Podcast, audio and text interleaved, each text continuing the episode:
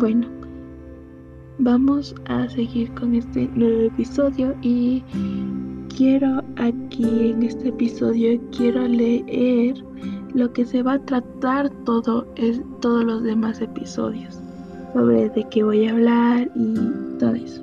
Bueno, eh, la filosofía se ha servido muchas veces del viaje como metáfora de una idea y en ese juego simbólico la cuestión del retorno ha sido algo insoslayable. Quizás la primera metáfora de estas características sea la alegoría platónica de la caverna. En ella, el viaje representa el movimiento ascendente de la filosofía desde el fantasmagórico mundo sensible hasta la contemplación de las ideas puras en el mundo inteligible. Pero, como a menudo se olvida, dicha travesía no culmina en este punto. Sócrates debe regresar perentoriamente a las entrañas de la caverna y ello supone una excursión aún más peligrosa que la anterior. De este modo, Platón formula un problema decisivo para el saber filosófico, el dilema ético-político del retorno a la caverna, asunto que interpela de un modo o de otro a toda la tradición del pensamiento occidental.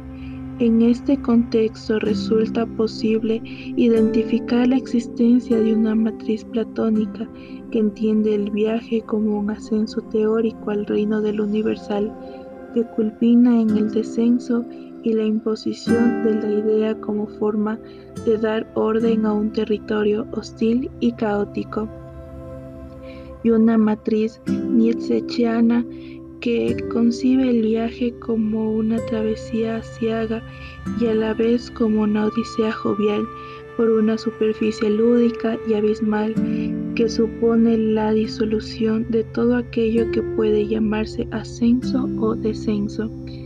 En este último sentido, se explora la posibilidad de una filosofía sin retorno, es decir, de un pensamiento que en el viaje se entrega a una otredad irremediablemente inabarcable.